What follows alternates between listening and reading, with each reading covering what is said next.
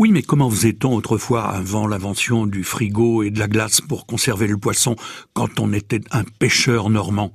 Eh bien, on le salait. Mais on ne salait pas n'importe quel poisson, non.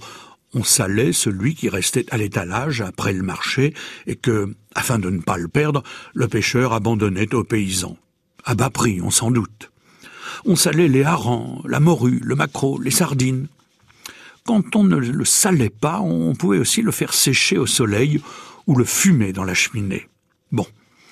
Le mieux était peut-être quand même de le manger frais en le fricassant à la poêle avec du beurre et de l'oignon, mais on pouvait aussi le cuire dans le cidre et le manger avec du persil et du pain beurré.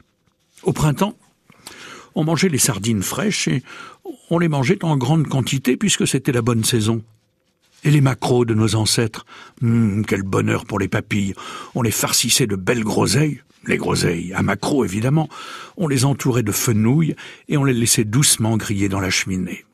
Au moment de les servir, il ne fallait surtout pas oublier de les napper d'une sauce faite de crème fraîche et de groseilles blanchies à l'eau bouillante.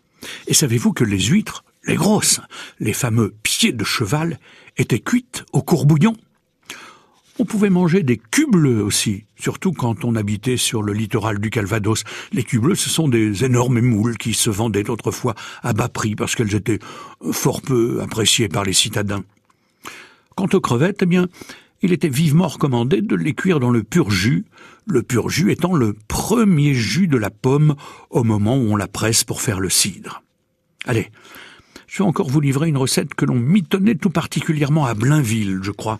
Si vous aimez les coques, vous les faites cuire à l'eau bouillante, parce que la coque cuite est tout de même meilleure que la coque crue.